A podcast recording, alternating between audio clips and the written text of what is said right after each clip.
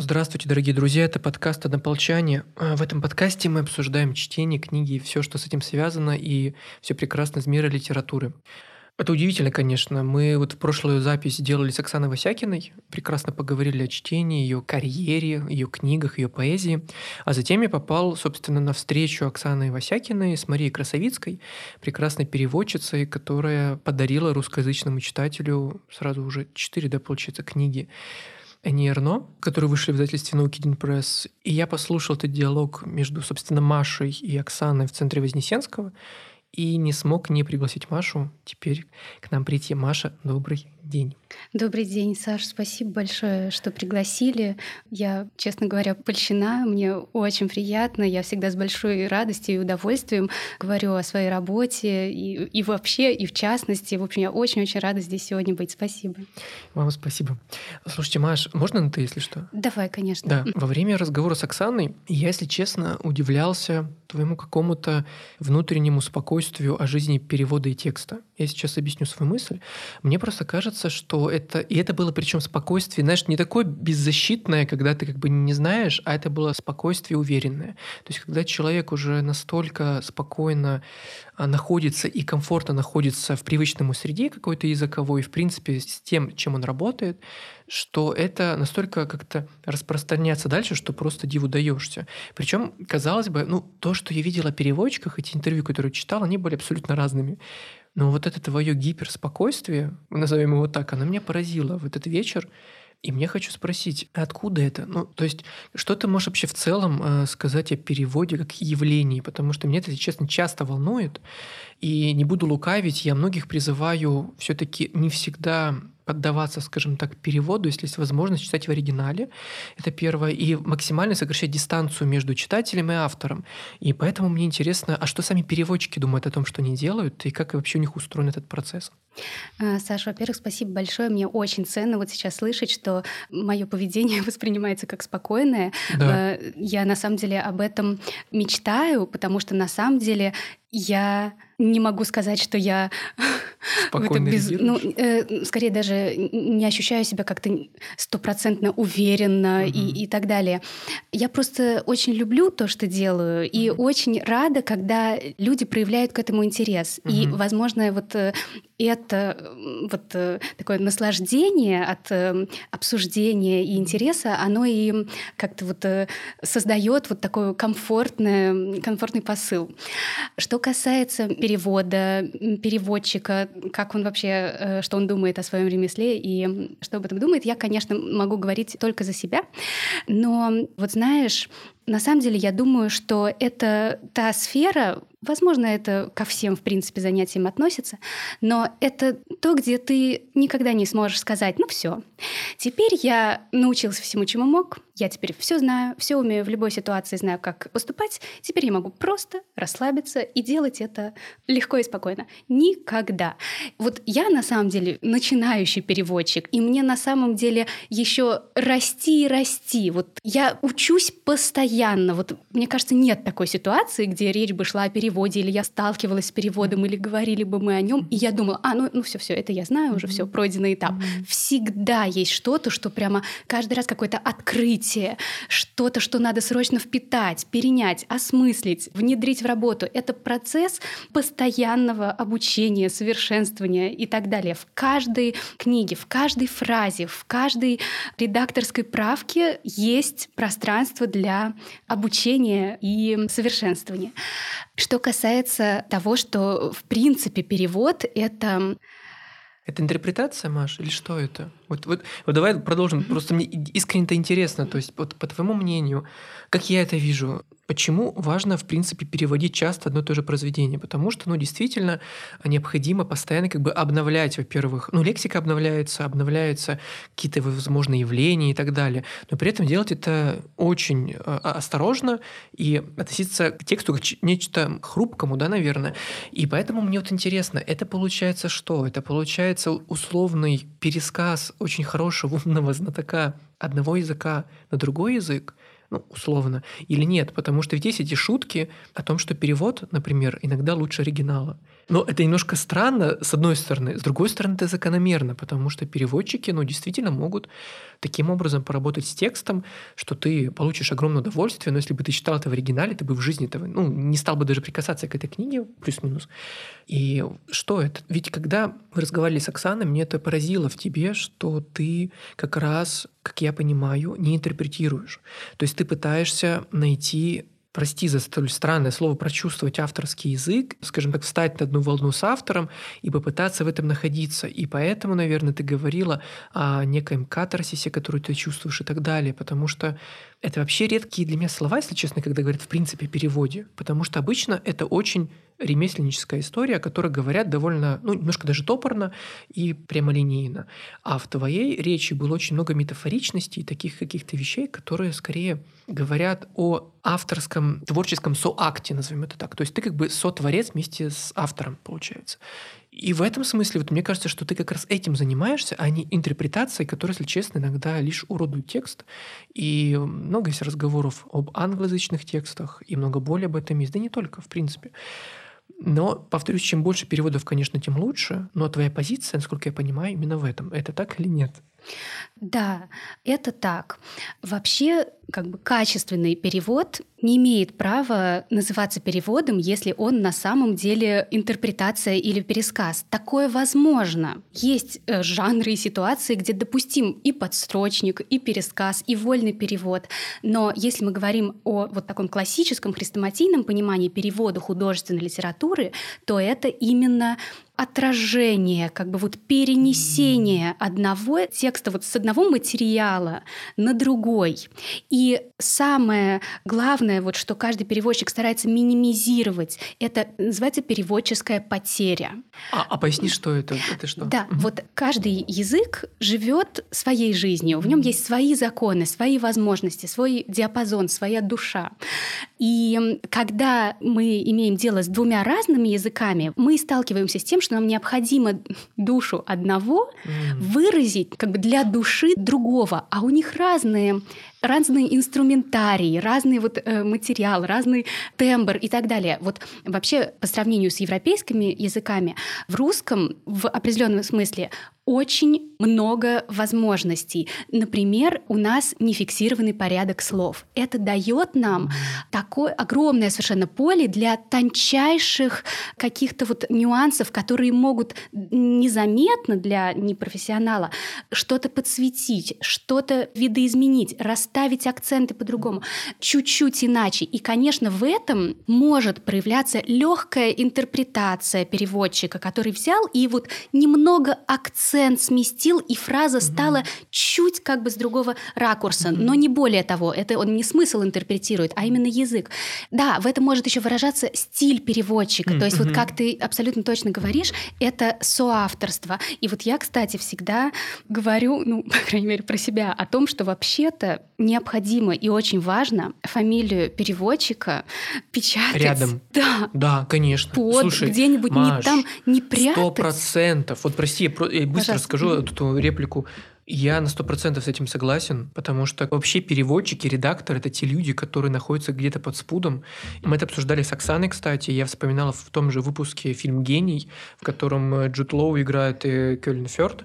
И как бы один, э, типа Томас Вулф, да, а второй редактор его. И суть в том, что там вопрос, кто гений, понимаешь? То есть как бы не было бы гениального редактора у Томаса Вулфа, возможно, мы бы не получили вот эту прекрасную его книги в том виде, который мы получили. То же самое с переводчиком.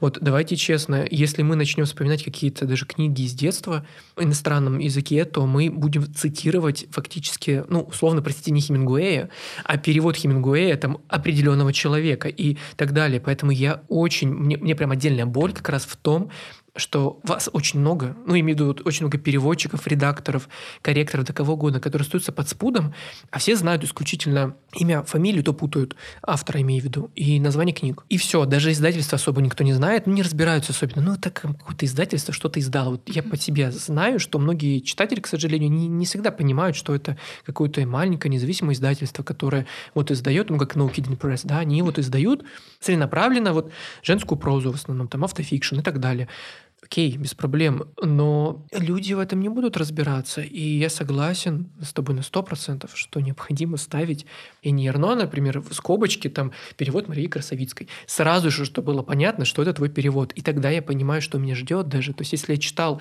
любую другую, другую книгу, там, я пойму, что это тот язык, который мне близок. А если нет, то нет. Это же касается, например, знаменитой истории с переводом Толкина. Есть же там сколько, 4 или 5 переводов, и все постоянно спорят, что лучше. Торбинс, Бэггинс и так далее. И кого читать? Ну, каждому по-своему. Все говорят, нет, этот самый правильный, нет, этот самый правильный.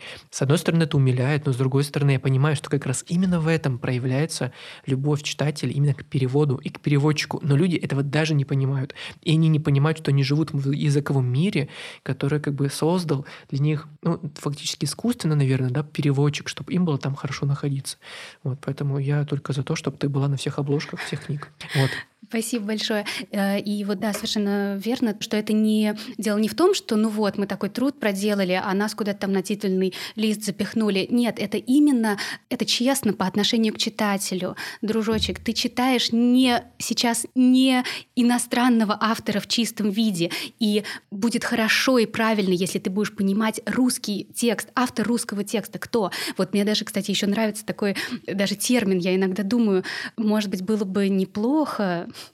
переводчиков называть автором русского текста. Мне кажется, вот в песнях вот Гениально. это именно так э, делается, а тут как бы вот само слово переводчик, ну для меня это честь так называться, но вот именно вот в контексте общем и вот в этих маленьких буквах, которыми обычно написано это слово, оно как бы чуть-чуть вот именно и сводится к такому техническому какому-то вот э, ремеслу, да, как бы ну вот Google переводчик, Яндекс переводчик, да.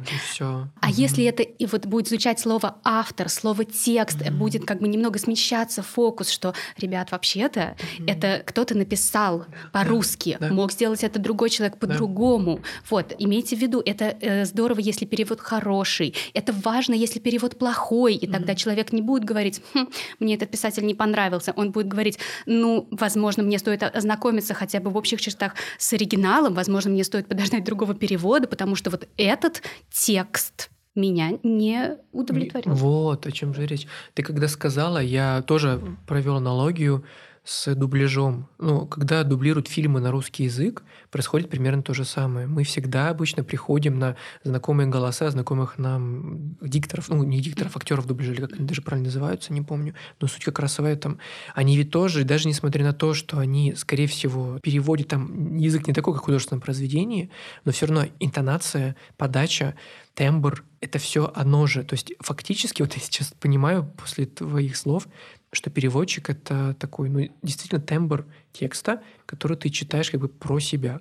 Ну, иногда вслух, конечно, но чаще всего про себя. И ты слышишь этот голос, который тебе вот читает, читает, читает, а не оригинальную версию. И действительно так оно и есть. И поэтому искренне удивляюсь людям, которые думают, что они прочитали условно Эни Эрно, но то, что ты сказал, это прям, прям гениально. Действительно, ты читаешь не Эрно, давай честно, ты читаешь Марию Красовицкую фактически, которая создала, скажем так, очень тоже хорошую метафору у тебя о зеркале, да, то есть как бы она как бы отзеркалила текст Эрно с французского на русский, как бы, ну, как условно там раз и перевернула как бы эту всю ее вселенную в нашу какую-то ментальную историю, потому что лексика — это тоже ментальность и многое другое грамматика. И мы в этом теперь живем, и мы теперь получаем от этого удовольствие удовольствие. Так что, вау, конечно, очень круто. Я, кстати, если честно, хотел, чтобы, если у тебя будут силы и время, чтобы мы... Вот это очень хорошая практика, когда читают и переводят, ну, то есть как бы показывают. Ты это делала, собственно, на встрече в центре Вознесенского, ты привела какую-то одну цитату и показала, как она по-другому абсолютно работает. В русском языке, тем более, что у Эрно, ну, есть эта постоянная игра слов, и это жонглирование, и, конечно же, это иногда очень интересно. Так что, если у тебя будут на это силы, то хорошо. Вот такой еще вопрос. А как ты переводишь? Я понимаю, что это очень странный вопрос, но вот, опять же, мне просто искренне интересно, как работают люди в разных, разных профессиях, во-первых, и в разных каких-то состояниях. Вот, например, ну, даже не представляю, как это происходит э, с точки зрения сценария действия, ну, допустим, тебе приходит заказ на книгу, ты берешь текст, ты его условно, наверное, прочитываешь первый раз, ну, чтобы как-то, может быть, погрузиться. Затем ты его открываешь второй раз и начинаешь постепенно начинаешь работать. Затем, наверное, ты может быть, я не знаю, создаешь черновик какой-то, затем ты начинаешь что-то вычищать, искать какие-то, возможно, ну, знаешь, такие шероховатости в тексте, искать более точные метафоры, ну, которые на русском языке будут. И еще такой тоже вопрос. Вот я вот так это вижу. Еще вопрос. Это может странно, но а в какое время ты работаешь? Потому что очень многие люди, ну, кому-то легче рано встать там в 6 утра, там за 3-4 часа все сделать, затем вообще другими делами заниматься, потом, например, вернуться вечером. Вот Оксана вообще друг по другому пишет. Она там вообще как-то, она, например, поэтический текст, она пишет, погрузившись, и с ним ходит 3-4 дня, постоянно его перебирая в голове, как, наверное, какие-то лексические четкие, знаешь, как бы она перебирает, ищет смысл нужный ей, а затем она раз камушек и вставила в нужное место. С прозой у нее по-другому. А как у тебя с переводом? Угу. Смотри, вот э, если мы говорим именно о заказах на перевод, угу. э, то, конечно, всегда приходится учитывать такую штуку, как сроки. И это всегда компромисс между комфортным, самым комфортным временем для переводчика и необходимостью и желанием издателя книжку выпустить поскорее. И, конечно, издатель должен понимать, что если очень сжать э, сроки, то пострадает качество. И это вот именно тот э, рычаг, на который переводчик может э, в случае чего давить. Он может сказать, что, ну, извините, просто за такой срок я не успею сделать это, эту работу качественно. Если вы хотите хороший текст, то давайте немного побольше. Но это если бывает издательство как-то поддавливает и так далее. Но в любом случае, даже если это очень комфортный издатель, все равно переводчик понимает, что чем скорее ты это сделаешь, тем всем будет лучше. И тебе тоже. И поэтому приходится везде, где это возможно, немного подсокращать эти этапы, которые в идеальном мире, конечно же, лучше бы оставлять. Вот поэтому я, например, позволяю себе, если речь идет не о коротких рассказах, а о книжке, не читать ее целиком сначала. Да. Конечно, это, как сказать, это именно компромисс. Это вот такая мера, э, способ немного сократить еще время. Потому что если ты начинаешь сразу работать с текстом, ты быстрее, быстрее с ним справишься. Это угу. совершенно верно, да. Конечно, очень часто ты сталкиваешься с тем, что именно из-за того, что ты там, не прочитал сначала целиком текст, то ты сначала что-то воспринимаешь по одному, потом по ходу произведения ты понимаешь, что оно должно быть, играть по-другому, или что-то проясняется, или что-то обретает двойное двойное дно и так далее. Но, честно говоря, это все поправимо. То есть нет такого, что ты дошел до середины книги и столкнулся с тем, что тебе нужно все переписать. Нет. Ты уже работаешь, у тебя уже некий черновик есть, некая масса набранная. Так вот, поэтому я обычно, если перевожу целую книжку, то я сразу начинаю переводить. Я как бы ее параллельно читаю и перевожу. Конечно, иногда бывает, что я не могу оторваться, я читаю абзац за абзацем и не могу вернуться и переводить что-то, потому что мне интересно, что будет дальше но все равно это вот э, такое как бы параллельное чтение и перевод. И вот первая версия, самый первый твой черновик, это самая такая сложная, самая, как сказать, именно вот трудная работа, потому что тебе нужно именно на этом этапе разобраться со смыслом всех сложных мест, каждой фразы в отдельности и ее связи с другими фразами э, в этом абзаце. Все трудные места тебе рано или поздно все равно придется их как-то для себя прояснить. Вот лучше сделать это сейчас. И поэтому это долго, это трудно, это не про вдохновение, это именно вот такой тяжелый труд. И это черновик. Ты можешь себе позволить набросать фразу, в которой ты точно уже понял смысл и знаешь, что ты потом вернешься и сделаешь из нее красиво именно по-русски. Но все равно у меня на самом деле так не особо получается. Я не могу бросить текст в плохом виде, даже если мне я потом еще точно к нему вернусь. Поэтому я и на этом этапе тоже уже делаю не просто подсрочник, не просто вот грубый смысл, смысл грубого помола, а уже текст. И вот потом у меня есть вот э, текст такой необработанный, но который уже точно я понимаю, что он значит, и я уже знаю, что где мне надо будет сказать. И потом уже вот чем дальше с каждым новым вот прочтением и проходом по этому тексту работа становится все приятнее, все более творческой. И вот это вот я очень люблю. Это именно то, что я, во что я влюблена в художественном переводе. Это вот когда ты, у тебя есть смысл, и ты должен его сказать так, чтобы это звучало легко, естественно, не потерять нюансов. И вот чтобы была красота. Мамочки, вот. космос какой-то, прости. Прекрасно, даже не знаю, что еще спросить. На этом можно было бы ставить точку, но хочется еще поговорить. А, когда ты работаешь, ну вот смотри, вот опять же, ты, ты знаешь, я просто сразу вспоминаю Бартека, прости, пожалуйста, за такое сравнение, который очень любил бегать, условно, по своей библиотеке, любимой, огромной. И он очень часто оставлял в каких-то книжках всякие записочки, заметочки, все такое остальное. Потом каким-то образом феноменальным, то есть он что-то даже это, это находил каким-то образом, что-то вытаскивал и шел дальше. То есть у него, знаешь, был какой-то вроде оксюморон, наверное, упорядоченный хаос. То есть, как бы, понимаешь, и он в этом жил и прекрасно себя чувствовал. Это как, не знаю, банальность, но мужчина, его любимый гараж, в котором какой-то полный кошмар и раздрай, но при этом он знает, где все, что у него лежит. Понимаешь, вот как это работает, я не знаю. Любой хозяйки может быть тоже. Так вот, а, а бывают люди, которые наоборот настолько педантичны, что они не могут условно писать, печатать, переводить, если у них на столе грязно, и там ручка неправильно лежит и так далее. Как организован твой рабочий процесс? То есть ты постоянно сидишь условно в мониторе, я так понимаю, и как ты читаешь? То есть у тебя же получается открыт файл, ну, наверное, с оригиналом, да, ты его читаешь, и параллельно как-то у тебя экран с переводом. Мне просто, правда, технически это очень интересно, как это происходит. А, да, совершенно верно. У меня как бы три таких окна рабочих. Это файл с текстом, PDF-ка, иногда Word, но на самом деле я сейчас чаще уже сразу в Google Docs работаю, так что у меня вот текст и интернет, браузер, и там у меня вкладочка с Google Docs, где я э, работаю с текстом, и еще миллиард других вкладок. Там словарь франко-французский, словарь франко-русский, просто толковый, словарь синонимов обязательно, словарь контекстный, то есть как конкретное слово в каких контекстах работает. Что там еще? Обязательно Рускорпора, вот это корпус, mm-hmm. национальный корпус русского языка, mm-hmm. где можно смотреть, какое слово в каком году, например, в первый раз употребилось, и вообще в каком значении, в каком году, как использовалось и так далее. И, или, например, вот приходит тебе какое-то э, словосочетание, и ты не уверен, правильно ли оно сработает для любого слуха, его можно туда вбить и посмотреть, встречается ли оно, в принципе, еще у кого-то из авторов. Если оно один раз за всю историю человечества встретилось, ну, наверное, это не очень хороший вариант. А если есть, то ты имеешь право его тоже использовать. Вот. У меня даже есть не Google переводчик, а DeepL, хороший электронный переводчик, который, конечно, не способен сделать качественный художественный перевод, но иногда может немного прояснить грамматику, если фраза сложная, может неожиданный тебе там какой-то предлог предложить. Ну, чаще всего там, конечно, такой машинный, но все равно иногда он что-то проясняет.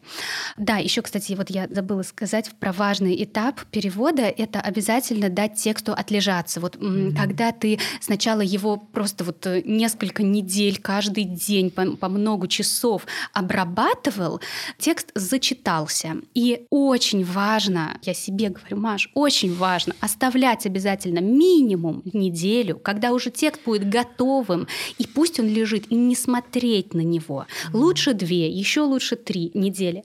Потому что, когда ты взглянешь на него опять, взгляд немного освежится. Ты увидишь то, чего не видел тебе придет гениальное решение ну, какого-то вопроса, над которым ты бился и пришел к какому-то компромиссу, которым не очень доволен. Поэтому это тоже очень-очень важно — дать тексту отлежаться. И как я работаю? Я вообще э, особенно продуктивна во второй половине дня. Я вот, например, не могу заниматься спортом утром или днем никогда, зато перед сном я могу вообще все. И поэтому работаю я наиболее эффективно тоже во второй половине дня, вечером, уже когда стемнело, и при искусственном свете я э, погружаюсь э, в текст. Поскольку работа удаленная, я могу себе позволить делать делать это в любых локациях, позах, могу валяться на диване, могу сидеть за столом. Чаще всего, на самом деле, сижу в кресле. И просто вот с макбуком на коленках перевожу. Очень помогает иногда перейти в другое помещение, и вдруг, я не знаю, как это работает, наверное, э, какое-то самовнушение или случайность, но очень бывает так часто, что я сижу в одном месте, и у меня что-то не идет, я перейду в соседнюю комнату, и как пойдет, так легко, не знаю, какой-то другой воздух, другой свет. В общем, на самом деле, это все-таки творческая работа. В ней, конечно, есть и вот ремесленность, но угу. в ней много и творчества. Поэтому всякие штуки, типа уехать э, за город или там пойти поработать в кафе, а потом наоборот в тихий, в тихий кабинет, все работает. Вот переключение, разнообразие и поиск вдохновения и, и так далее. Забыла, что, что еще ты спросил? Ну, наверное, ты ответил о том, как ты, условно, какой у тебя экран, сколько окон, и что ты делаешь. То есть ты читаешь оригинал в PDF, да, и у тебя Google Doc открытый, ты туда просто переносишь русский, я так понимаю, текст, чтобы вообще интересно. То есть, получается, ты прям на ходу это все делаешь. То есть ты читаешь и переводишь, читаешь да, и переводишь. Да, да. Потому что, знаешь, это вот уже профдеформация, может быть, не деформация, а просто вот я, когда читаю иностранный текст, я сразу думаю, как его перевести, любой смотрю фильм, ну я правда фильмы на оригинале смотрю, но все равно я все, я все перевожу. И когда я читаю переводную книжку, я ты я, понимаешь, что там должно быть или что? Э, я я не могу не думать о том, что это перевод. Mm-hmm. Я представляю себе, что могло быть в оригинале. Я понимаю, что вот здесь немножко шероховато, это вот явно калька. Вот я понимаю, что в английском там было вот так. Но это если не очень хороший перевод. А если mm-hmm. очень хороший, я думаю, потрясающе читается. Интересно, что было в оригинале. Возможно, переводчик что-то добавил, чтобы было более естественно. Не знаю, имел ли он на это право, потому что не слишком ли он отошел. Если нет, то это гениально. Я запоминаю э, какие-то обороты, мелочи, которые создают настроение текста. В общем, вот если ты переводчик, ты уже не можешь не переводить. Поэтому да, когда я читаю фразу или текст, я сразу уже думаю, как она может звучать по-русски. А с каких ты языков переводишь, если не секрет? Ну, французский, понятно. И... Французский и э, испанский. Вообще-то ага. у меня вот основной язык в институте институте был испанский, это мой, ну, как бы английский еще со школы, но вот я поступила на романское отделение, и у меня первый основной язык был испанский, а французский второй. Но вот когда у нас появился французский, я по уши в него влюбилась, я поняла, что вот я хочу с этим языком работать. И потом много лет я вот пыталась передвинуться к французскому. И это было очень сложно, потому что испанский я долгое время знала, да и сейчас, наверное, знаю лучше, потому что, ну, основной язык — это то, чему тебя учат в университете просто вот на века. Это угу. огромное количество часов, это практика в стране, это преподаватель-носитель. И все мои первые работы тоже были связаны именно с испанским. И как бы никуда от этого не денешься. Хорошо знаешь язык, ну вот что поделать. Но я все время вот так вот притискивалась. Я ходила, поступила там во французский колледж при МГУ. Я ездила всегда во Францию. Телефон у меня на французском. В общем, французские блогеры. В общем, постоянно, вот знаешь, такое как вот смотрю туда, пусть я еще здесь, в испанской среде, но вот смотрю я на французский, и это все-таки сработало. Как говорится, куда идешь, туда и придешь. Вот я так хотела этого, так все время туда метила, что наконец-то это сработало. И я сейчас работаю в основном все-таки с французским и перевожу с него. Во время перевода с испанского, кого ты бы назвала в таком случае лично тебя самым интересным испаноязычным автором? Кого ты читал с удовольствием? Слушай, я вот писала еще диплом в бакалавриате по такому писателю, которого зовут Хуан Хосе Мильяс. Вообще ничего не слышала, да, честно. Он, он у нас вообще очень э, неизвестный. У него буквально переведено пара романов и там три коротеньких рассказа. А у него просто тома, у него несколько романов, у него несколько сборников коротких рассказов. И вообще вот короткий рассказ — это мой любимый жанр. И я еще в институте, когда только у нас появилась дисциплина художественный перевод, и я вдруг поняла, что, кажется, я нашла свое призвание, я начала переводить. Просто просто для себя, просто в стол, и переводила я его, вот эти его короткие рассказы. Это удивительно. Потом я писала по нему диплом по его художественному миру, и я до сих пор его безумно люблю и мечтаю когда-нибудь издать. Но я не знаю, как это сделать. Mm-hmm. Вот. Но вот его я обожаю. Вот это абсолютно крошечный текст, там страничка полторы А4, в котором создается просто вот какой-то небывалый мир, там игры с пространством, там игры с телом, игры с людьми и животными, вот какое-то все, знаешь, как картины французского художника Эшера, где пространство, у него ну, всякие оптические иллюзии, где ты вроде видишь одно, а потом оно вдруг превращается в какую-то свою противоположность. Вот так в тексте. Вот меня это абсолютно завораживало. И, и при этом все написано очень таким простым языком. Вот знаешь, если у тебя есть какое-то образное такое мышление, вот его текст, он такой, он из шариков. Понимаешь? Да, понимаю, конечно. Вот, да, то конечно, есть это понимаю. очень приятно, да. это понятно, да. они такие плотненькие. Да, да, да, вот, да, да. я обожаю такие тексты. Шарики. Да. Я вот. очень люблю такие тексты. Я поэтому я почему спросил тебя про испанского автора, который тебе близок, потому что мне кажется, ну лично для меня вот латиноамериканская любая литература и испаноязычная, скажем так, если можно их отделять, наверное, можно и нужно она ведь, ну, какая-то диаметрально противоположная, в отличие от французской, как мне кажется. Я профан в этом, но мне кажется, все таки так. И, условно, когда я открываю того же Картасара, то ну это просто какой-то космос. Понимаешь, я не понимаю, как так можно писать. И вот эта иллюзорность, э, когда ты представляешь одно, на самом деле это вообще другое, животное, что-то вот это вот постоянно какой-то кишащий мир, наполненный чем-то непонятным. Вот мне кажется, это вообще у них как-то в крови, что ли. То есть я не могу сказать, что нечто подобное писал какой-нибудь франкоязычный автор, а, вот это скорее какая-то, ну, Борхес тот же, понятное дело, то есть у Борхеса там вот, вот такое же все, Картасар такой же, они все какие-то такие, и поэтому я, мне кажется, после нашего с тобой разговора пойду смотреть этого прекрасного автора, тем более раз ну, слушай, а он, кстати, на русский, ну, хорошо перевели, не помню. Слушай, ну вот э, честно, мало. Там мало. переведен э, не самый его, на самом деле, сильный роман. Ну, это не, неплохой перевод. Ну, лучше я тебе пришлю свои. Прекрасно, Кстати, давай. Э, у меня несколько вот маленьких рассказов его в моем угу. переводе публиковали пару лет назад в журнале «Иностранная литература». Да, я знаю его. А, ну, журнал знаю, да, я да, не читал, да. хорошо. Вот, там, я тебе скину, если хочешь. Прекрасно. Вот. Да, ладно, с испанцами вернемся теперь к нашим, как говорится, темам актуальным. Давай перейдем к Эрно, потому что, ну, все теперь обязательно тебя будут, э, ну, ну, таскать грубое слово, но иногда так оно и будет. То есть просите, Мария, расскажите, пожалуйста, нам о Нобелевской лауреатке, вот, и не Эрно, что там такого интересного и так далее. Как ты работаешь, я примерно уже понял, даже зная, в какой период дня ты это делаешь. А как было с Эрно? То есть э, тебе пришел заказ э, из издательства, они тебе сказали, условно, Маш, нам нужно там, грубо говоря, за 3-4 месяца ну, там, перевести книжку или две. Ты говоришь, ну давайте, какой там объем? Они же крошечные, все эти четыре книжечки, которые уже вышли.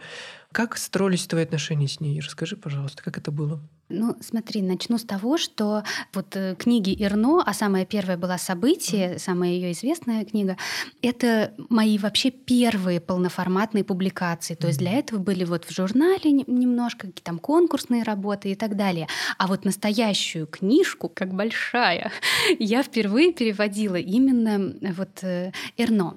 Поэтому у меня вообще не было, и я думаю, что в ближайшие несколько лет не будет такой опции, как, например, отказаться или там подумать, или там, ну ладно, я почитаю и решу, буду ли я это переводить. Это всегда однозначно да. Да, присылайте. И я была так счастлива, что мне, в принципе, довелось, сейчас доведется переводить настоящую книжку, что мне было почти все равно, что это будет за книжка. Мне сначала прислали тестовый кусочек, ну, чтобы я его перевела. Посмотрела, Они... да, как, что, как ты с ним справишься, грубо говоря. Совершенно верно, да, чтобы mm-hmm. я поняла, что за текст, чтобы, в первую очередь, издательство поняло, что я могу, что я умею. И вот по этому кусочку я помню, что я поняла здорово, мне нравится женская проза, такой обрывист, ну, такой, как сказать, обозримый язык, такие вот абзацы, э, кусочки, разделенные пробелами, недлинные фразы, без зауми, вот про жизнь. В общем, хорошо, здорово, повезло мне, я довольна. И потом мне прислали полную книжку, и я за нее взялась. И переведя несколько страниц, я вдруг поймала себя на том, что я в каком-то каком страхе и в каком-то напряжении, что этот текст это очень новое, это очень непонятное, это немного пугающее нечто, с чем я не встречалась, чего я не распознала по тестовому фрагменту. И темы, которые там поднимаются, меня пугают, и мне сложно, мне очень сложно это воспринимать. И чем дальше, тем это ощущение нарастало. Вот к середине события я просто говорила, ребят, я работаю над такой книжкой, мне так трудно, там про подпольные аборты, мне тяжело, мне больно э, об этом читать, это все проживать. Мне прямо, мне было очень тяжело. А потом, к концу книжки, вот я прямо помню, когда вот последние уже страницы, вот на которых описано описывается, вот, ну, можно сказать, исход этого ее страшного пути боли через подпольный аборт, вот самый заряженный, самый болезненный эпизод, который она еще по своему обычаю описывает максимально отстраненные просто, но вещи там такие, которые просто душу наизнанку выворачивают. Я прямо помню, я сидела и ну, почти плакала, то есть у меня прямо был ком в горле. Конечно, это читательская реакция, но как переводчик ты еще и вот вплотную взаимодействуешь, переплетаешься с текстом, и все это в тебе отражается. Но это уже, знаешь, был комок не отторжения, не такого не ощетиненной такой не защиты, а вот тот самый катарсис, про который я говорю. Э, говорила еще тогда на той встрече. Угу. И вот тогда я, тогда вот только переведя в черновом виде вот этот абзац, один из последних, я наконец-то поняла, что такое Эрно, что меня теперь ждет, какие бывают тексты, что мне еще предстоит вообще узнать как читателю, чему научиться как человеку.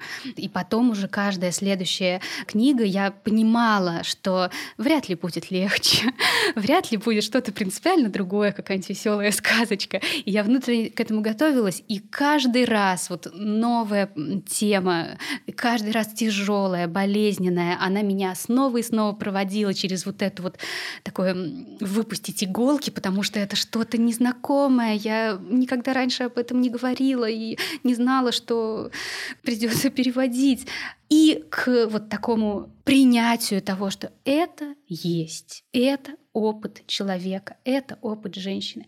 И вот к такому вот очищению вот э, каждый раз в конце каждой книжки.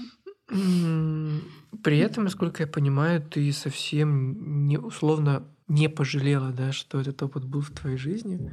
Ну, то есть я объясню свою позицию. Думаю, она, конечно, не стану все-таки. Когда ты описывала первое знакомство и как ты уже на середине примерно поняла, с чем ты столкнулась, то, конечно, тебе было, наверное, не очень все это приятно, и ты действительно понимала, что ты не хочешь даже отчасти об этом говорить, и сыграла какое-то твое авторское, ой, авторское читательское восприятие. А, но при этом ты затем еще раз, еще раз к этому возвращалась, и почему, зачем? То есть это связано с тем, что ты в принципе считаешь что этот опыт также нужен и переводчику или, или нет. Потому что ведь многие, я понимаю, что твой путь только начинается, но даже многие начинающие переводчики, если не видят, что этот мир для них дискомфортен, во всех смыслах этого слова, они за это не будут браться. По, ну, понятно почему. А ты проделала такой очень, получается, автофикшн в квадрате, что ли. То есть ты как бы пережила то, что она пережила для того, чтобы это, об этом рассказать на русском языке. Это же, простите за банальность, очень больно. И что тебя заставило остаться в этом всем. И более того, ты сейчас, я так понимаю, планируешь, ну, мы об этом говорили, будет еще одна книжка Эрно, которая тоже выйдет на Kidding Press, и это прекрасно. Но ты не останавливаешься. Почему? Ну, во-первых, я просто очень хочу переводить художественные книжки. И когда у меня есть такая возможность, ну, нужна очень весомая причина, чтобы я от этого отказалась. И даже если эта книжка мне как читателю сложна именно психологически, этого недостаточно, чтобы я сказала, вот я не буду переводить, но я хочу переводить.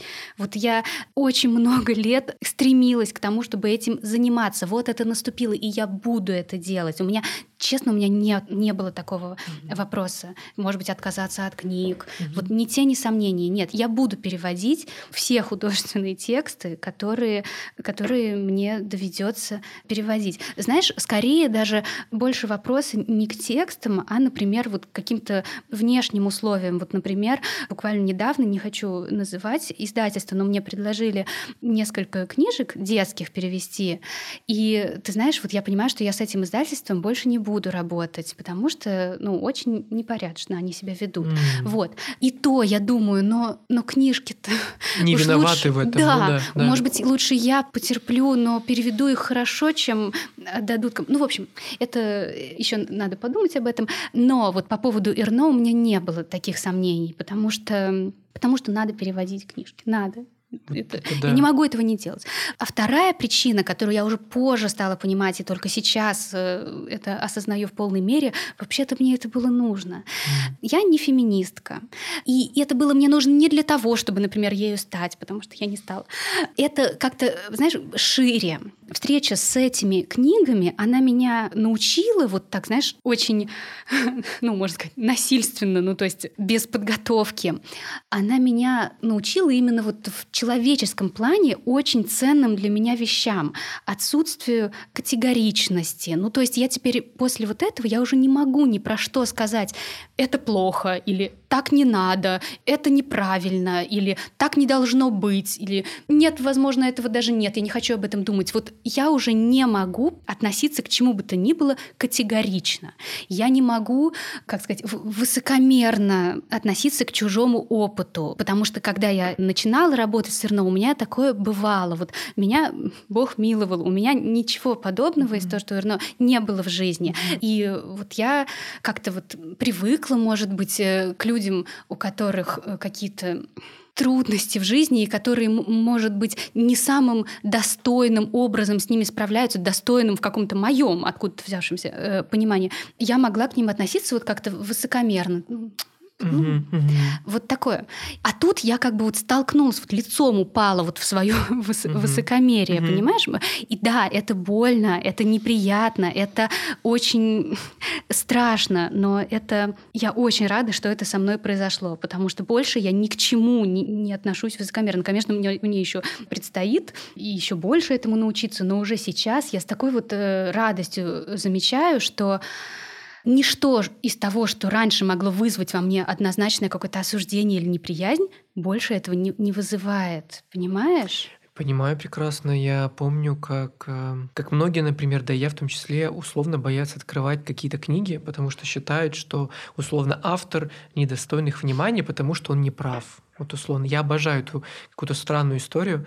То есть настолько нет желания вести диалог, э, что мы не хотим даже ознакомливаться с этим мнением, и мы сразу же как бы вот торгаем и отталкиваем. Я прекрасно видел такие примеры, видел таких читателей, видел таких людей. И мне кажется, что сейчас как раз самое то время, чтобы, да и оно всегда актуально, но сейчас, мне кажется, как никогда, чтобы попытаться принять или хотя бы понять, э, да, понять противоположную точку зрения. Вот и все. Поэтому я прекрасно понимаю, о чем ты говоришь, и мне кажется, что очень хорошо, что ты в итоге осталась, скажем так, в этом литературном фрагменте истории книжной, для того, чтобы оставить Эрно с нами, и независимо от того, насколько тебе было местами это неприятно читать. Потому что мне тоже многие вещи неприятно читать, но иногда я понимаю, что это необходимо сделать для того, чтобы понять. Без прочтения нет понимания. А, и это, это доказал даже абсурдное дело над Пастернаком. И это легендарная мифологичная такая фраза о том, что не читал, но осуждаю. И вот это всегда работает, а, что мы можем действительно осуждать, когда мы не прочитаем. А вот когда мы читаем, то мы немножко начинаем начинаем понимать. Прекрасно, слушай, это прям такая, знаешь, немножко очень личная, проработанная, что ли, история внутренняя у тебя. Это очень здорово. А можешь сейчас попробовать вот как раз э, прочитать, может быть, что-то из нее в оригинале, например, что-нибудь в переводе, если ты можешь. Если нет, то скажи как. У меня, кстати, где-то с тобой печатная э, версия этого. Где про ревность я все не забываю? Во власти. Во власти Вот да, я из нее и читала тогда ага. отрывок. Ну давай, может быть, это будет э, давай. как минимум быстрее. Готова? Да. Давай.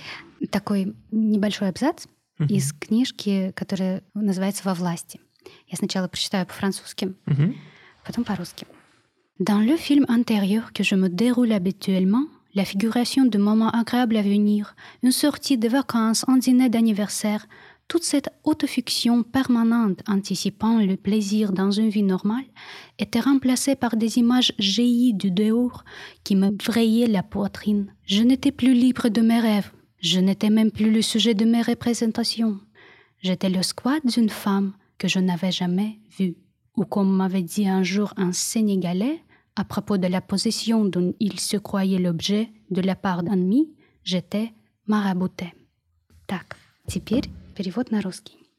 В фильме, который я обычно проигрываю у себя в голове, воображая грядущие приятные события, вечеринки, отпуск, день рождения, весь этот непрерывный автофикшн, который в нормальной жизни предвосхищает удовольствие, теперь был вытеснен образами извне, буравившими мне грудь.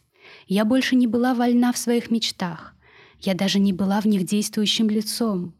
В меня незаконно вселилась женщина, которую я никогда не видела. Или, по выражению одного моего знакомого сенегальца, ощущавшего себя во власти врага, меня зашаманили. Вот я здесь, как и на той встрече, где тоже я зачитывала кусочек из этой книги, мне хочется не какую-то свою переводческую удачу продемонстрировать, а наоборот компромисс, чтобы показать Как это работает? В как принципе, это, как это может быть? Да, Мгм, как это мгм. может быть, и чтобы читатели, опять же, это- ну, это честно и важно, чтобы они понимали, что перевод, он часто связан с компромиссами, с потерями, иногда с приобретениями, как мы Мгм. сегодня уже говорили, перевод бывает э, Мгм. лучше оригинала, Оригинала. да. Но и вообще, вот, да, как это происходит, что бывает. Итак, вот здесь есть очень интересная такая интересная штука. Во французском есть слово «le squat». Мгм. Оно означает, относится вот к такой проблеме, которая русскому читателю не знакома на, на личном примере. Это когда какие-нибудь иммигранты приезжают в страну, ну, во Францию, например, и занимают дом, который сейчас пустует. Ну, например, хозяева уехали на каникулы и не очень э, тщательно, например, его заперли, а эти ребята вселились туда, живут, те приезжают и не имеют права их выгнать. Вот там такие есть неоднозначные законы, которые вот не позволяют иммигрантов выгнать оттуда. Конечно, они сами туда незаконно попали, но вот теперь они там находятся под защитой как будто бы. И вот это вот «le squat» — это и есть такое название вот таких вот незаконно вселившихся людей не в свое жилище, в чужое, не брошенное, просто оставленное без присмотра. «Le squat». Очень ловкое такое слово, выразительное, не без французского такого, э, без французских э, характеристик. Ну, честно, я не- не помню, из какого оно языка, позор, надо было посмотреть. Но, в общем, емкое, малюсенькое слово. Что нам с ним делать на русском языке? Да, у нас же нет не, то, Да, что слова, конечно. такой реалии нет. И вот это вот то место, где переводчик начинает взвешивать разные варианты. Можно, например, изобрести слово, можно транскрибировать французское слово. У нас же нет, мы, по идее, можем э, использовать, ну, как бы неологизм создать такой. Можно вот взять слово «скват» или «скват», например, какое-нибудь похожее, взять на себя смелость, вот как бы термин изобрести, поставить сносочку, и там все объяснить Мгм. э, подробно. Вот такое-то слово, вот такое-то явление, вот теперь вы знаете. Но с чем столкнется читатель? Он споткнется на незнакомом слове, он полезет вниз страницы, начнет читать, все это осмыслять, потом вернется к фразе, продолжит читать. Текст будет разрушен. Вообще сноски это вот ими лучше не злоупотреблять. Есть очень ограниченный набор ситуаций, где они необходимы, а где можно обойтись без них, лучше обходиться без них. Так, значит, это мы откидываем. Что нам делать дальше? Следующий способ — это как бы объяснить в контексте фразы э, слово. То есть тут одно слово, а тут мы опишем это слово прямо внутри фразы. Это, в принципе, хороший вариант, только он всегда очень сильно удлиняет фразу.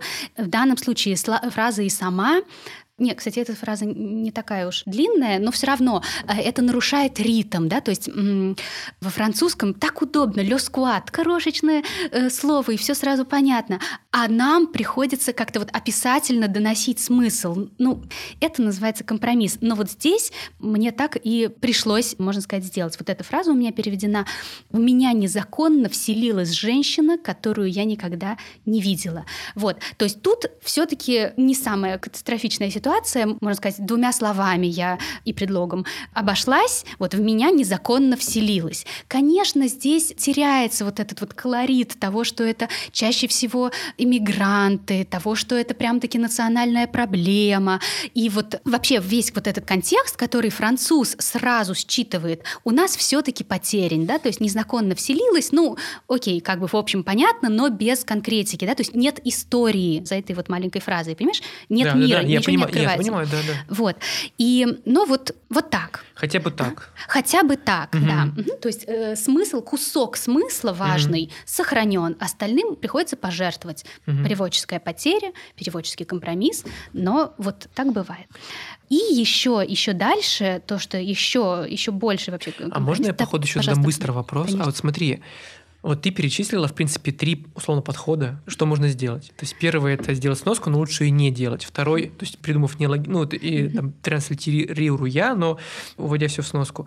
Второй способ, я уже забыл. А вот у меня, кстати, вот два получилось. А Да. второй оби- объяснить, как Объяснить, бы, да, в описать да, словами. более Мгм. длинным сказать, Да, что это да, значит. да. И третье, то, что ты сделала, ты, в принципе, использовала довольно понятную конструкцию, но за которой действительно нет как бы истории и контекста, условно, да, но при этом хотя бы понятно, о о чем речь, что это просто как бы захва- какая-то захватническая история, да, вот. А есть еще какие-то способы или методы для, условно, для перевода, то есть три, а если, может быть, их там, условно, 10, 20, как это вообще Нет, ну, делается? ну 10, наверное, не наберем, но смотри, есть еще такой вариант, например, опустить, не А, переводить. полностью убрать и все, да? Да, конечно, это ну, один из последних вариантов. Мгм. Ну, то есть все-таки убирать, чтобы убрать что-то из текста, нужна супер причина. Но вот ты знаешь, я Мгм. как раз сравнительно недавно читала в оригинале «Трое в лодке, не считая собаки», потому что я в очередной раз восхитилась э, переводом, насколько это смешно, насколько это вообще остроумно и тонко. И я вот решила посравнивать, вот такое упражнение переводческое поделать, решила сравнить, как что переведено. И я несколько нашла мест, где супер смешные штуки на английском опущены в русском тексте. И это очень понятно. Это ну, невозможно перевести. Ну, то есть можно какой-то кривой предложить компромисс, но это уже не будет ни смешно, ни убедительно. И вот э, переводчик решил просто это опустить в нескольких случаях. Но там все-таки это можно понять. Во-первых, действительно, зачем переводить то, что должно быть смешно, если смешно не получится. И во-вторых, все-таки это книга, которая просто кишит абсолютно смешными, забавнейшими оборотами ситуаций в каждой фразе. Ну, просто гомерический хохот звучит. Ну, можно себе позволить парочкой пожертвовать. Очень жаль, но ну вот. Так что иногда и такое бывает. Вот если ты, Мгм. ты Я, да, взвешиваешь, понимаю, да, да, и... да. э, Ты понимаешь, что, к сожалению, выхода нет, ну и получается, нужно все-таки полностью убрать. Да, бывает Ясно, такое. интересно как. Мгм. Хорошо, давай тогда к следующему отрывку. Спасибо Да. тебе за пояснение. Спасибо. Я на самом деле в этом же отрывке еще хотела один момент на него обратить внимание. Самое последнее слово, вот это вот по выражению одного моего знакомого сенегальца, ощущавшего Да. себя во власти врага, меня зашаманили. Зашаманили, да. Сейчас вот я таким уже очень свежим взглядом, несколько месяцев прошло после того, как я работала с этим текстом, я, конечно, понимаю, еще, еще больше вижу, насколько это все-таки компромисс, вот это вот зашаманили. Не, не очень убедительно, по крайней мере, на мой взгляд. И еще мой редактор мне настойчиво обращал внимание мое на это слово. Мгм. А я все равно на нем настояла. И теперь я очень ясно вижу, что именно он имел в виду. Но, честное слово, у меня не получилось лучше. ну вот, ну, сделала лучшее, что могла. Во французском это «марабуте». И вот это «марабу» это африканский вот ритуал, да, вот с, эм, ну, это кукла Вуду. вот. Да, да, я только понял, да. Да-да-да. Вот. А, кстати, у меня еще был вариант что-то поиграть с Вуду, там меня вудуировали или еще что-то, но там еще хуже э, считывалась внутренняя форма слова. Все-таки Вуду не самое распространенное с- слово в нашем языке, да и корень не, не очень м, узнаваемый. В общем, тут мне тоже пришлось отойти от как бы вот такой картинки, от цельного мира, который стоит за французским словом, и как бы вот таким компромиссом как бы чуть-чуть колорита передать, то есть вот это корень шаман, да, Мгм, что-то мгм. такое вот этнически магическое, вот такое, и при этом сохранить форму слова, то есть это должно быть как бы что-то отглагольное. Э, Вот тут меня просто прям таки глагол зашаманили. Вот тут этот сенегалец, который тоже вот этого колорита немножко добавляет. Ну, в общем, я честно очень постаралась сохранить хотя бы оттенок вот этого настроения, который во фран- французскому глазу очевиден. Это вот именно что-то такое, как сказать, м, слова вылетают. Потому что ты переводчик, да, из-за этого? То есть тебе француз... э, русские слова летают? Или... Э, ну, Ну, то есть ты... Да, так это происходит? Ну, вряд ли это какая-то уважительная причина, если честно.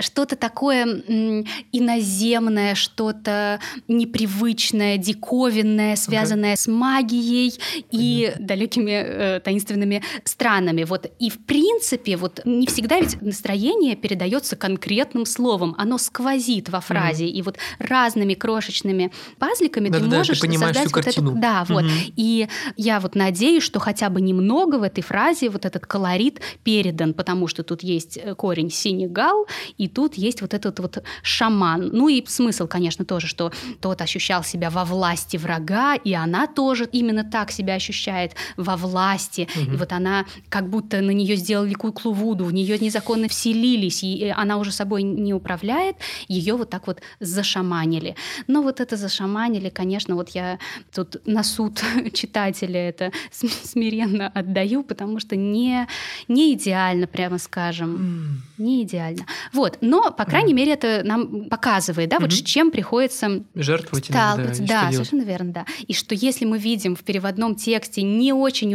убедительный оборот, даже если мы не, не знаем оригинала, но мы понимаем, что ну, нас, нам не очень убедительно, да, у нас какой-то вот подсознательно все равно есть диссонанс, то читатель может понимать, что вот тут переводчик угу. чем-то вынужден был пожертвовать, потому что вот он автор русского текста, вот это угу. к нему претензии, это вам не Эрно не понравилось, и она неловко выражается, а это вот как-то переводчик нашел какой-то выход, и вот вы как читатель угу. тоже с ним вот этот компромисс как бы принимаете, угу. вот. Вот, это как бы такая негласная договоренность. Слушай, интересно, конечно. То есть вы как бы, получается, заключаете некий пакт о том, что вы будете вот... Мы, мы все друг друга понимаем, давайте поэтому находиться в некой общей плоскости а, взаимопонимания. Это очень при этом красиво, мне кажется. Хорошо. А, еще один отрывок, да, верно я? Э, нет, я Нет? на самом деле просто в одном ага. отрывке хотела два, Сразу вот, два момента показать. Да, два момента показать. Слушай, но мне кажется, конечно, ты во время писания процесса работы говорил о том, что желательно дать бы тексту отлежаться там 2-3 недели, условно, да. И я так понимаю, что, конечно, во время работы это не всегда бывает. И, конечно, есть, опять же, сроки, есть заказ, и иногда этим жертвуют. Но мне кажется, к чести всех, и тебя, издательства, и многих, получилось все равно, ну, простите, очень даже хорошо. Тем более, что, давайте честно, многие из нас знают, как работают в некоторых издательствах, не будем ничего называть, как говорится, но бывает разное. А учитывая этого совестливое отношение, мне кажется, как бы все хорошо. И ты просто на встречу сказала такую фразу, которая меня очень умилила и обрадовала, и в том числе людей вокруг, и не только, что дали бы тебе еще месяц, ты бы из этого текста конфетку сделала. И мне это так понравилось, ну вот надо же. Но ты же ведь сама в самом начале говорила, что это постоянный процесс. И наверняка ты через месяц, да, написала бы по-другому, а, возможно, ты бы через два месяца еще бы что-то изменила, а потом еще, еще, еще. А напоследок такой вопрос, может быть, немножко эфемерный. А, а как тогда становиться? Ну, то есть, как бы себя же можно действительно загнать в плане постоянного перепридумывания, что ли. Мне просто кажется, что есть такая очень тонкая грань между постоянным переформулированием, да, и поиском необходимых конструкций, и между тем, чтобы все-таки оставить как-то текст, что ли. Потому что мне кажется, что ведь текст, ну, ты это сама прекрасно и говорила, и понимаешь, текст это ведь не только условно правильная лексика. Ты очень прекрасно сказал о том, что рушится повествование, когда делаем сноску. Я бы за это, честно, поблагодарил бы тебя отдельно, потому что я не понимаю, неужели, вот, может быть, действительно люди не понимают, что любые работы с текстом сбивают ритм. То есть, когда сбит ритм в чтении, то затем очень сложно. Ну, можно вернуться, конечно, все возвращаются, но легче, когда ты идешь, идешь, идешь, идешь, и ничего тебя не отвлекает. А когда происходит, э, когда странная конструкция попадается на твоем пути, или сноска, или еще что-то, ты сбиваешься, и все, и уже сложнее. Так ведь в итоге зачем постоянно что ли переводить, если можно так сказать? И как думаешь, где вот это такая иллюзорная грань в переводе. Угу. Смотри, вот то, то, что я имею в виду, дать тексту отлежаться, и что, будь у меня месяцок, я бы сделала конфетку, это все таки конечно, речь не о том, что я бы перекорчевала все, да, изменила какие-то там тектонические глыбы бы подвинула. Конечно, нет. Это вот чем дальше, тем тоньше работа. Вот это уже как шлифовка, вот эта а, филигранность. То есть, вот, например, мы видим стол ручной работы, очень красиво, мы видим текстуру дерева, мы слышим запах, мы видим, сколько труда вложено, общее впечатление, детальное рассмотрение. Но вот это было очень много этапов, да, сначала грубая там обтеска, потом тоньше, еще тоньше, и потом уже вот, чтобы вот ни сучка, ни задоринки буквально не оставалось, нужно очень тщательно, долго и настойчиво и еще отшлифовать, и еще, и еще. И все равно столу не грозит, что он перестанет там быть деревянным или как-то э, станет каким-то искусственным. Или... Нет, наоборот, вот он будет таким ухоженным, чтобы вот как именно произведение искусства. И вот с текстом происходит то же самое. Вот когда я сейчас перечитываю книжки в своем переводе, я постоянно натыкаюсь на места, которые надеюсь, только вот мы, ну, моему такому придирчивому заинтересованному взгляду видны. То есть, наверное, если читать в первый раз этот текст, это не бросается в глаза. Но я понимаю, что вот буквально здесь вот один союз вставить или вот тут поменять местами слова. То есть вот это крошечные детали. Но ты знаешь, все-таки есть конец. Вот как стол может быть идеально сделан, так и текст может быть не убавить, не прибавить. Вот как раз-таки вот те рассказики Мельяса, которые я в стол переводила годами, у меня не было никаких сроков, и никому я ничего не была должна, поэтому я их именно что месяцами и годами могла к ним возвращаться и тут подправить, здесь подправить. И сейчас я смотрю на них и понимаю, да, Здесь уже ничего менять не надо. Это идеальный перевод, извините. Вот. Но цель же моя в том, чтобы не годами это делать, а вот наработать такой м, инструментарий, такое вот мастерство, чтобы уже подобное делать и в каждом конкретном случае. Понимаешь? Понимаю. Нет, прекрасно понимаю. Мне было вот интересно услышать, как ты к этому относишься. Давай прям в самом, на самом конце ты уже порекомендовала как минимум одного испаноязычного автора, которого ты как раз только что вспомнила. Я, знаешь, как, как шутит иногда, ни одна беседа не может обойтись без Пруста. Вот мне интересно задать вопрос как э, человеку, который переводит с французского. Как тебе кажется, как бы это странно ни звучало, достаточно ли перевели Пруста? Это первое. Любишь ли ты его? А еще последнее, и как ты к нему относишься. И последнее, кого из франкоязычных авторов ты бы, возможно, рекомендовала, потому что, я так понимаю, раз ты читаешь и блогеров французских, и, в принципе, максимально окружила себя франкоязычной средой, то ты наверняка знаешь не только ну, там, в теории. В теории про РНО знала до этого, затем столкнулась на практике, но и, возможно, кого-то еще. Возможно, ведь кто-то до сих пор либо не переведен, либо ничтожно мало переведен, ну и так далее, чтобы мы, как говорится, вышли после этой беседы со списком к прочтению, как после урока литературы. Боюсь, что прямо обширного списка не смогу предоставить. Но смотри, по поводу Пруста. Очень э, любопытно, что ты спросил. Я как раз сейчас перечитываю в поисках утраченного э, времени. И все время вот сталкиваюсь с тем, что вот я уже не могу текст не воспринимать просто как текст. Я постоянно думаю о переводе. Ну не, на самом деле это не мешает. Просто, просто mm-hmm. я уже как бы не, не, как сказать, не читатель с чистого листа. Вот. И ты знаешь, да, читаю в переводе. Честно скажу, мне очень сложно его в оригинале читать. Серьезно? Да. Нет, нет, это очень интересно. Я наоборот, как бы я без тени осуждения, мне просто интересно. Я, я не владею просто французским, и я не могу представить, как его читать в оригинале, даже не пробовал. Так, вот, а, а в чем твоя сложность? Да, очень богатый язык, такой временами архаичный. Mm и сложнейшие конструкции, невероятно прекрасные, mm-hmm. очень красиво. Вот ты как на архитектуру смотришь, и можно любоваться. Но это чтение — это именно труд. Да и по-русски это труд. Э, ну, вообще, ну, качественное чтиво — это труд. Вот. Но, да, я не то, что не могу сказать надо, но вот я люблю и читать, и перечитывать просто. Иногда можно, знаешь, прямо э, взять и, и с любого места. Хорошо, я понял. То есть это архитектура для тебя да, все-таки какая-то. Архитектура, архитектура да, текста. Да. Точнее, текстовая архитектура mm-hmm. или как-то так. Хорошо. А что по франкоязычным, э, вот. кроме Пруста, да? Да, смотри, э, есть такой современный автор, прозаик, его зовут Арно Мода. Угу. Он жив и здравствует, абсолютно наш современник. И он пишет рассказы, не короткие, все-таки угу. некоторый объем, но это и не романы. И вот у него есть основное, как бы, ну, он довольно молод и, надеюсь, будет еще писать, но вот на данный момент у него есть сборник э, рассказов. Он называется «Arrêt non demandé», а я, кстати, еще не знаю, как это перевести. Это и это игра слов, и, и не очень понятно, да. Я пока, пока не знаю. Но вот я на самом деле мечтаю перевести эту книжку, э, этот сборник рассказов. Один из них я переводила, участвовала несколько лет назад в одном конкурсе, и там был как раз вот этот рассказ.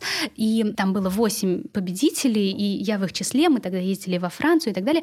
И вот с тех пор меня вот этот рассказ, он очень зацепил. И я нашла весь сборник, и я его прочитала. Я даже написала издателям, свободны ли права, но вот, к сожалению, без издательства это ну, невозможно uh-huh, перевести. Uh-huh.